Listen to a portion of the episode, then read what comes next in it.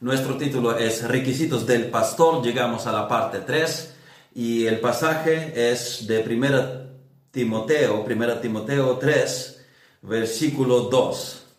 Vamos a poner también grabar audio aparte del vídeo.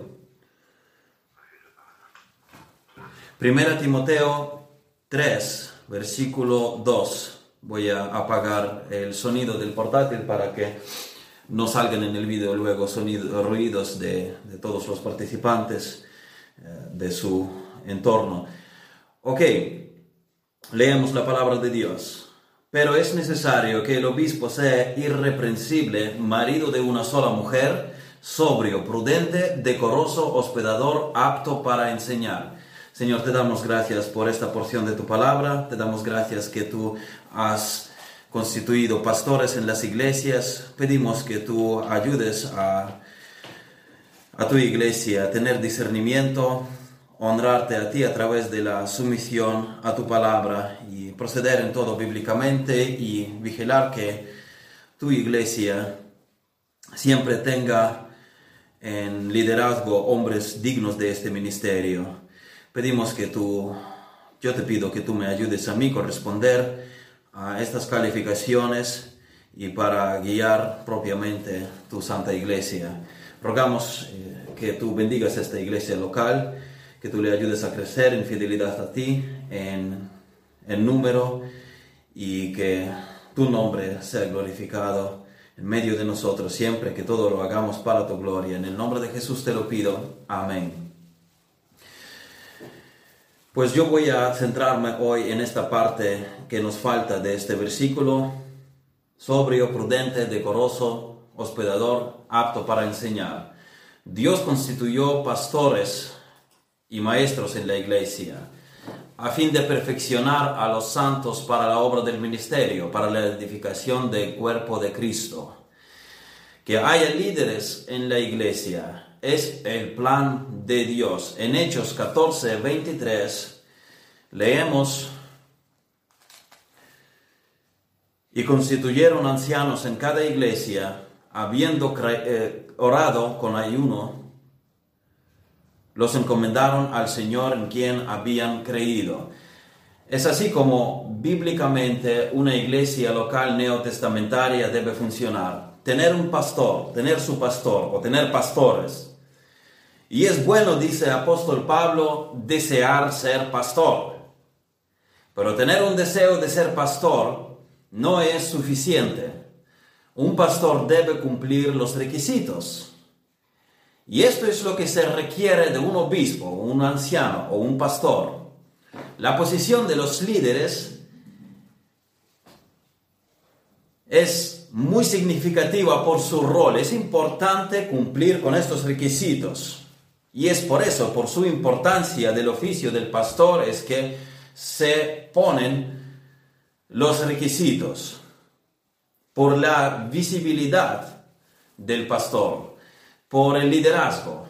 Es de esperar que el diablo vaya a atacar a los líderes primero. Es una tragedia cuando los líderes cristianos son involucrados en el pecado. Esto trae deshonra a la obra de Dios con la que los líderes caídos se identificaban.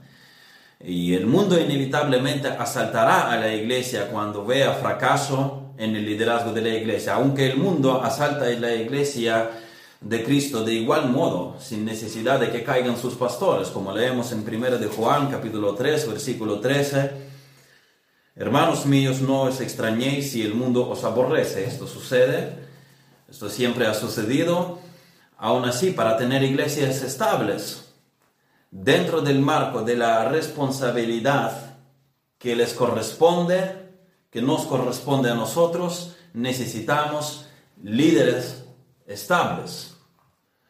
No todas las iglesias poseen el mismo grado de la madurez espiritual. Hay iglesias recién formadas de los nuevos convertidos, personas que llevan pocos años en el Señor, en estas iglesias no hay profundidad de, la madurez todavía, pero aquellos que prosperan más en su caminar diario con Dios, aún en estas iglesias recién formadas, los que tienen victoria en estas áreas de su vida de las que leemos en 1 Timoteo 3. Estos son hombres dignos de ser considerados para el obispado. La vez anterior consideramos los otros dos requisitos después del llamado al ministerio del Evangelio. Tenemos requisitos irreprensible y marido de una sola mujer. Hoy terminamos versículo 2 y acabamos cinco más puntos en la lista de las calificaciones para el oficio de pastoreo. Sobrio, prudente, decoroso, hospedador, apto para enseñar. Sobrio. Esto habla de una mente lúcida y no intoxicada. Es esto lo que significa la palabra el no intoxicado. No pero no se trata de abstenerse de las bebidas en este versículo. Sobre el uso del alcohol hablaremos después más adelante. Se trata de una mente sobria, de vigilancia, de la capacidad de pensar con claridad. El pastor piensa con claridad y distinción en diferentes circunstancias. El pastor investiga según toda la información disponible él no se apura con sus conclusiones. Él valora todas las versiones. Si viene una esposa quejándose de su marido, un pastor sobrio querrá escuchar la versión del marido también antes de concluir.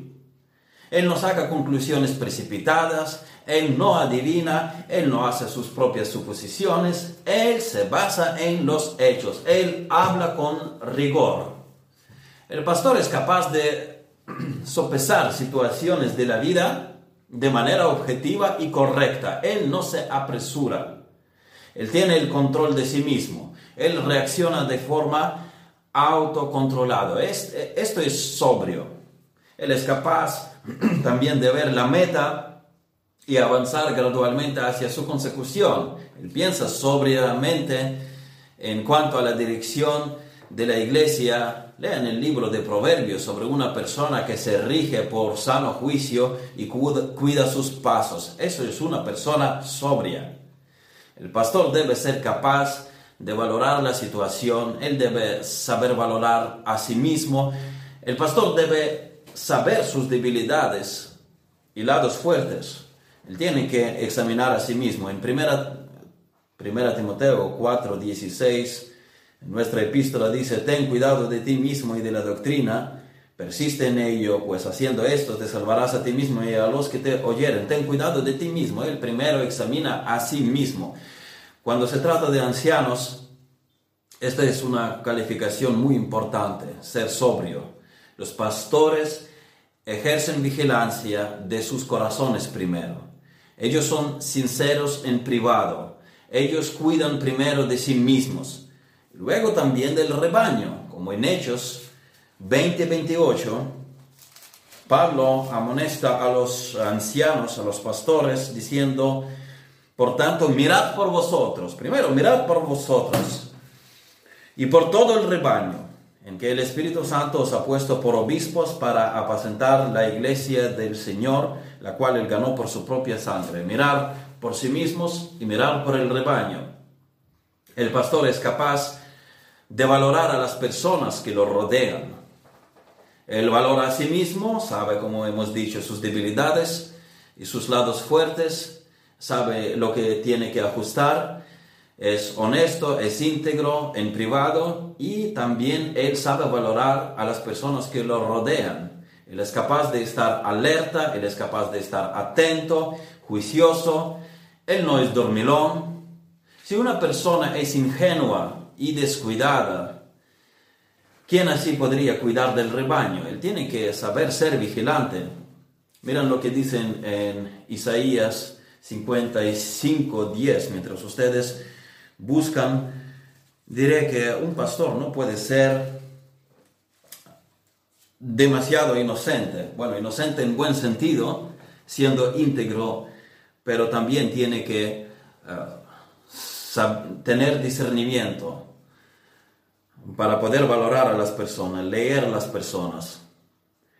Isaías 56, 10 dice, sus atalayas son ciegos, todos ellos ignorantes, todos ellos perros mudos, no pueden ladrar, soñolientos, echados, aman el dormir. Pues este no es una persona sobria, la que se describe aquí. El pastor tiene que ser sobrio, tiene que ser vigilante, vigilante por sí mismo y vigilante por el rebaño. El pastor es cuidadoso y vigilante. Vigilante no significa temeroso, es cauteloso, al mismo tiempo que valiente. Él reconoce que hay peligros, que el diablo quiere infiltrar falsas doctrinas en la iglesia. Y el pastor no puede ignorar cuando el pueblo de Dios cae en el pecado. Es sobrio, es vigilante, sobrio y vigilante. Vamos al siguiente. Prudente. Sófrona en griego. Significa de mente sana, autocontrolado, discreto tal vez, sano. Él actúa adecuadamente. Él no tiene una conducta necia. Esta palabra se usa con la anterior indistintamente, con sobrio. Sobrio y prudente van en los significados que están cerca. Por eso puede parecer que en esta explicación repito algunas ideas que ya había dicho. Es complicado cuando miramos estas palabras. Por ejemplo, en Tito 1.8 dice aquí, sino hospedador, amante de lo bueno, sobrio, justo, santo, dueño de sí mismo. Noten la palabra sobrio aquí. En original es sófrona, como la palabra prudente aquí en 1 Timoteo 3.2, en nuestro pasaje en esta mañana. En, esta, en nuestro texto, para sobrio se usa otra palabra griega, nefalion, de nefaleos, no intoxicado, la palabra que acabamos de hablar anteriormente. Pero sobrio por otra parte, en Tito se usa la palabra en original que aquí en 1 Timoteo 3.2 es traducida como prudente. Así que van más o menos sobrio y prudente en 1 Timoteo 3.2, van más o menos con significado parecido. Van muy cerca en su sentido. Es difícil marcar entonces el límite entre ellas, así que algunas ideas voy a repetir. Los significados de ambas resuenan entre ellos por momentos. Y prudente tal vez no es la mejor palabra para expresar lo que denota Sofron, eh, porque esto más va por la línea de dominio propio. Aquí dice prudente, pero lo que, lo que más eh, contiene la palabra Sofron es dominio propio. Se trata de la disciplina del alma. Es una calificación sin la que el liderazgo en la iglesia va a sufrir daño tiene que haber una disciplina mental, espiritual. Es la capacidad de controlar los sentimientos, es la capacidad de controlar las sensaciones, es la capacidad de no ceder a ningún impulso, a ninguna manifestación de la carne. Esta persona es capaz de controlar los apetitos de su carne, controlar la tosudez, controlar la pereza, controlar la obstinación, controlar la impulsividad. La impulsividad no solo en cómo dar las respuestas, sino en, todo, en todo el porte diario. Cada pecado que uno comete es una falta de dominio propio, sea mentira, sean miedos, sea adulterio, sea contienda, sea estafa, sea eh, abuso de otros, cualquier pecado es falta de dominio propio. ¿Por qué? Porque no controlas tus apetitos. El pastor es la persona que está en control de sus pasiones. Es importante que tu pastor sea estable porque él debe tomar decisiones serias para la iglesia el pastor va a tomar decisiones serias para ti. Tiene que ser una persona estable, estable, con disciplina mental. Él no es una persona que se ofenda fácilmente cuando alguien habla en su contra o cuando se diga mal detrás de su espalda. Él no puede dejarse llevar por las emociones. Él debe poder decir no a las emociones para poder hacer lo que es correcto Por eso debe ser una persona observada y aprobada por la iglesia, una persona con carácter fuerte. Con carácter fuerte no quiero decir eh, una persona dominante, esto no es carácter fuerte, podemos denotar más a, describir más a la persona dominante como egoísta, sí, que, solamente quiere que se cumpla su voluntad. Pero la persona con un carácter fuerte es, eh, es que sabe tener dominio, que uh, subyuga los afectos a lo correcto y en la voluntad se lanza lo que es correcto, lo que la mente considera correcto. Esto es una persona con carácter fuerte. Así debe ser un pastor con esta madurez de la disciplina en su vida. Por eso estamos diciendo que es una persona observada y probada por la iglesia. Eh, una educación teológica no es suficiente para esto. La formación es importante. El pastor tiene que predicar la palabra, pero no es suficiente para la dirección de la iglesia el ser un buen predicador. Porque aparte del conocimiento, eh, del conocimiento debe haber fuerza e integridad del carácter. No puede haber a cargo de una iglesia una persona con carácter débil. Elías, por ejemplo, era un hombre con terrible carácter. Había caído por momentos en depresión, sí, pero los, el hombre de Dios que está al frente de la obra de Dios, de la causa del Evangelio, tiene que tener un carácter fuerte, estable, maduro, formado. En la valoración de un candidato hay que preguntar, ¿es esta persona moderada, con carácter estable, o es un hombre de extremos y excesos, de caídas, altibajos. Eso no significa que tal persona pierda cero, o pierda la pasión, o pierda el compromiso con la obra cuando quiere ser equilibrado. Yo predico la verdad con pasión, pero aún así lo hago con sobriedad. Uno puede predicar con pasión, pero aún así tener una estricta disciplina de la mente sometida a la palabra de Dios. En todo vemos nada más de estas dos características, que el pastor es una persona entregada a la verdad, pero al mismo tiempo es una persona a la que no es fácil desequilibrar por giros y vueltas. Tiene que ser una persona estable. Siguiente, decoroso, cosmion o cosmios, es ordenado, es virtuoso, es decente, es modesto. Aquí se trata de organización. El pastor debe pensar ordenadamente, debe vivir con orden, debe enseñar la palabra de Dios con orden, debe tener hábitos fijos. Este hombre debe ser el que respeta la congregación, al que respeta la congregación. Un, líder debe ser ordenado en todas las áreas de su vida. Hay que trabajar en el área de organización. Un pastor debe tener una agenda y no permitir que los asuntos urgentes e insignificantes le quiten de los asuntos importantes. Él tiene que ser un buen administrador de su tiempo y mostrar una estructura y una disciplina evidente. Eh, alguien va a preguntar, ¿y por qué no pueden quitar los asuntos urgentes de los asuntos importantes? Es porque tenemos que dedicarnos a lo que Dios nos ha encomendado. Miren el ejemplo de Jesucristo. En Marcos capítulo 1, vemos que Cristo organizó su agenda según las cosas importantes, no las urgencias que surgían. No era espontáneo. Marcos 1, 35 39. Bueno, podemos decir que había caso cuando ah, tenía que actuar espontáneamente, pero dentro, dentro de su misión, dentro de sus objetivos. Marcos 1.35, eh, levantándose muy de mañana, siendo aún muy oscuro, salió y se fue a un lugar desierto y allí oraba.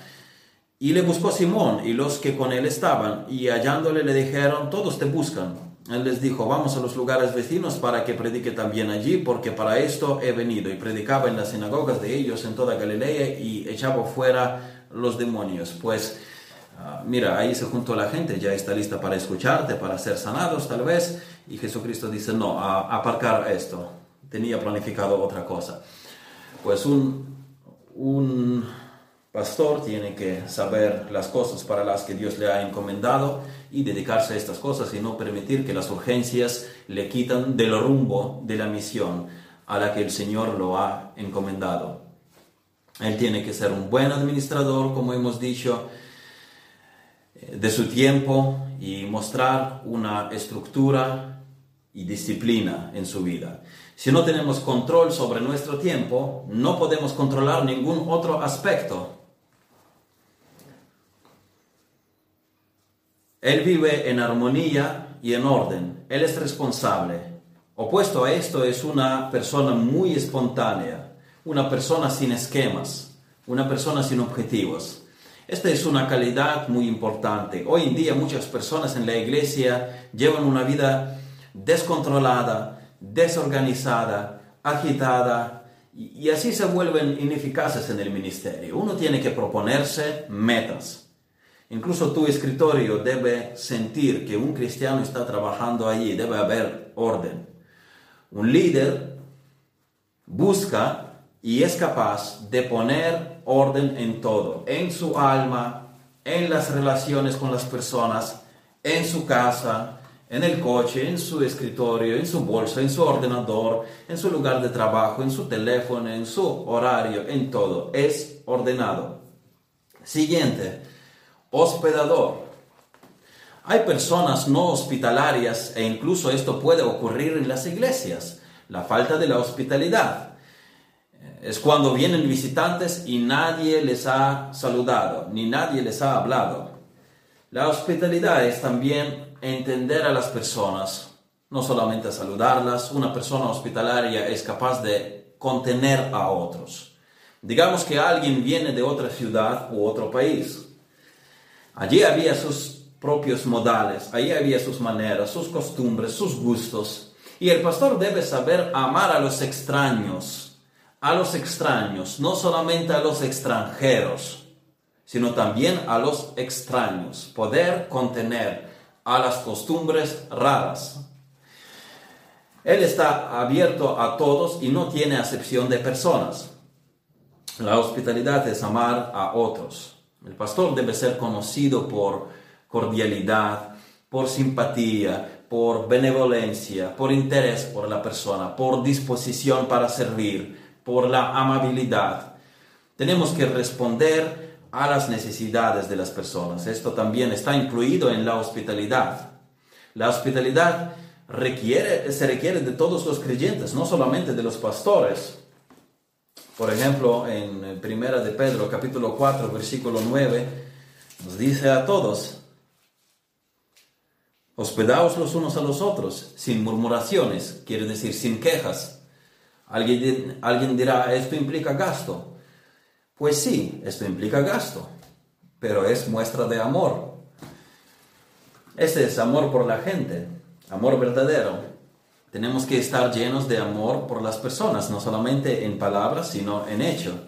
En primera, primera Juan, capítulo 3, versículo 16, no Juan 3, 16, sino primera de Juan 3, 16, dice, en esto tenemos conocido el amor, en que Él puso su vida por nosotros, también nosotros debemos poner nuestras vidas por los hermanos. Tenemos que poner nuestras vidas por los hermanos. Esto implica tiempo, esto implica recursos, esto implica sacrificio, no, no solamente palabras, esto implica la capacidad de entregar el alma a los hermanos, sacrificar tiempo, finanzas, comodidad, sueño, comida, bienestar, preferencias.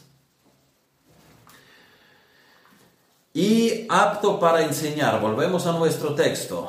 El pastor tiene que ser apto para enseñar. Debe tener capacidad para enseñar, traer una verdad real a la vida de la gente. Él tiene que saber comunicar la verdad claramente y con precisión. Él tiene que saber convencer a las personas con la verdad.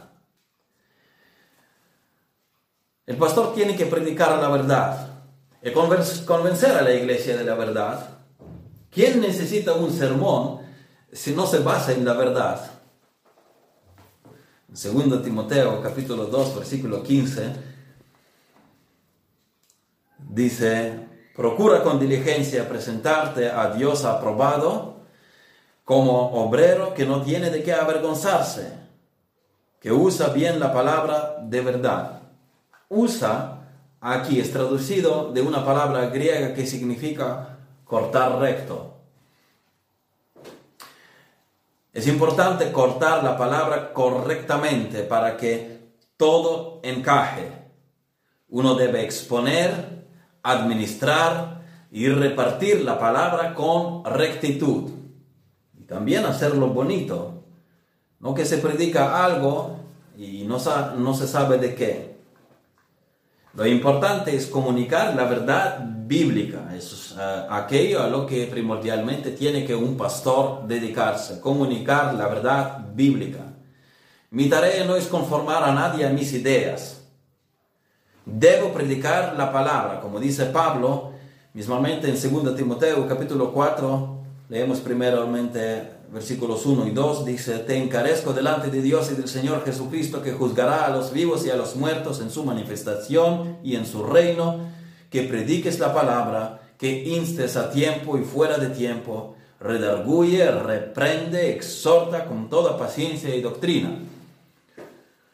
Voy a insistir en predicar la palabra, la palabra, no otra cosa, la palabra, la palabra escrita de Dios y todos los mensajes de la palabra de Dios, sin evitar ningunos.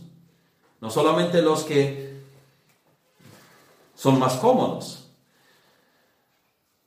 Los mensajes de reprensión, tanto como de exhortación, ánimo y esperanza. Versículos 3 y 4 luego dice, porque vendrá tiempo cuando no sufrirán la sana doctrina, sino que teniendo comezón de oír, se amontonarán maestros conforme a sus propias concupiscencias y apartarán de la verdad el oído y se volverán a las fábulas. Hoy mucha gente busca fábulas en las iglesias en lugar de la predicación bíblica. La gente prefiere vivir de anécdotas, de testimonios, en lugar de profundizarse en el estudio de la Biblia, parar en un pasaje, estudiarlo a fondo en el estudio de las doctrinas, en memorización de las escrituras. Tú le dices a, alguien atraído más por las anécdotas de la vida, de las fábulas, de los sueños, y, le, le, parece como, como, como que cosa poco espiritual. E, es que les enseñan además así. Y cuando tú topas con las personas con las que quieres un poquito hablar más profundamente en la palabra, te dices, bueno, esto es letra, esto no es espíritu, esto está... Eh, al contrario, es peligroso para mí para alejarme de Dios. Más o menos, no precisamente con estas palabras, pero es más o menos lo que quieren decir. Yo escuché en una iglesia una supuesta pastora dando una charla, no me atrevo a llamarlo un discurso consistente, eh, era una charla caracterizada por ambigüedad y desorden, como una manguera, saben que si tú la cortes en cualquier parte, esta manguera, por ejemplo, por la mitad y la juntas de otros lados, mm, básicamente no cambia mucho, sigue siendo un objeto de la misma forma. Así era aquel supuesto mensaje, que tú lo podrías interrumpir por la mitad, desplazar la segunda parte al principio y esto no, no perjudicaría sentido, porque realmente no sabías qué sentido tenía todo esto, todo este flujo de conciencia. Y empezó eh, su charla con contar un sueño. Y yo me pregunto, ¿qué rayos es esto?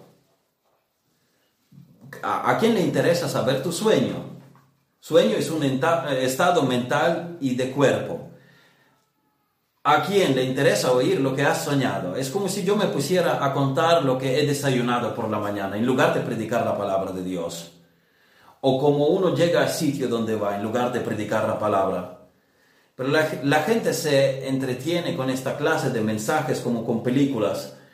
En parte es por la pereza de estudiar la palabra.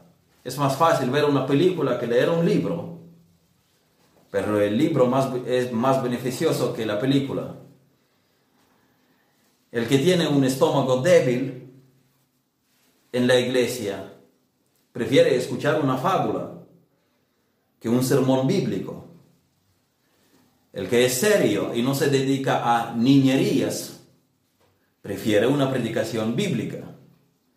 Pero lamentablemente estos son menos. Tú le dices, ven a escuchar un sermón. Y dice, ah, no, esto es teología, esto no es espíritu.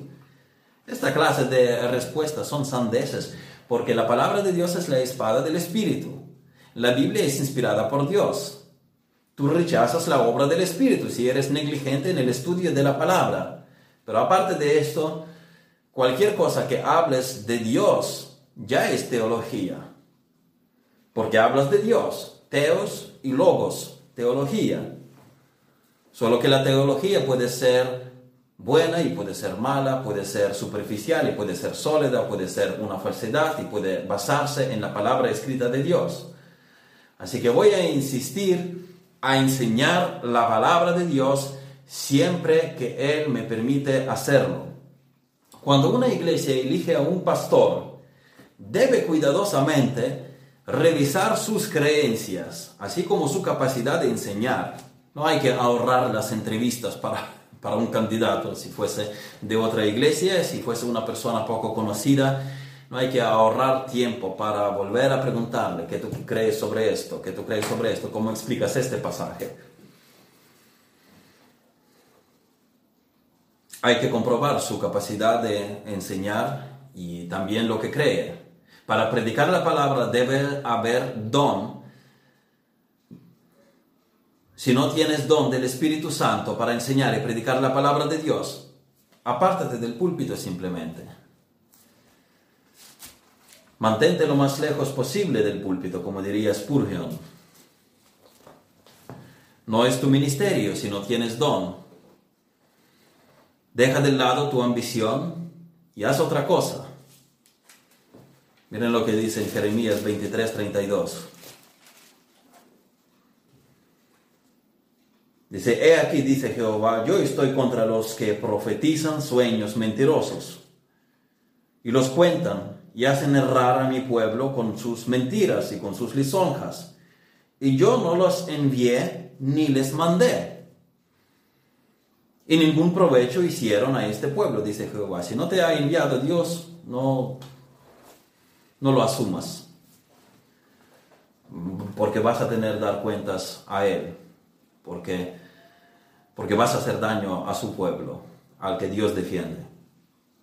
¿Por qué el ser apto para enseñar no está en el principio, siendo tan importante? La capacidad para enseñar, ¿por qué no está al principio de todas las calificaciones, sobre todas las cosas? Por encima de todo, enseñar? ¿Por qué está en el séptimo lugar aquí? ¿Acaso no es importante la verdad? Pues sencillamente es porque primero debes aprender la verdad para hablarte a ti mismo. Debe ser todo eh, eso irreprensible, marido de una sola mujer, sobrio, prudente, decoroso, hospedador y solo entonces ser maestro. El pastor debe ser capaz de aprender. Aquí se requiere práctica de humildad primero. No se trata meramente de la formación académica, eh, es aprendizaje de conducta que honra a Dios. La formación teológica, repito, es importante, pero estamos hablando de mucho más que la formación.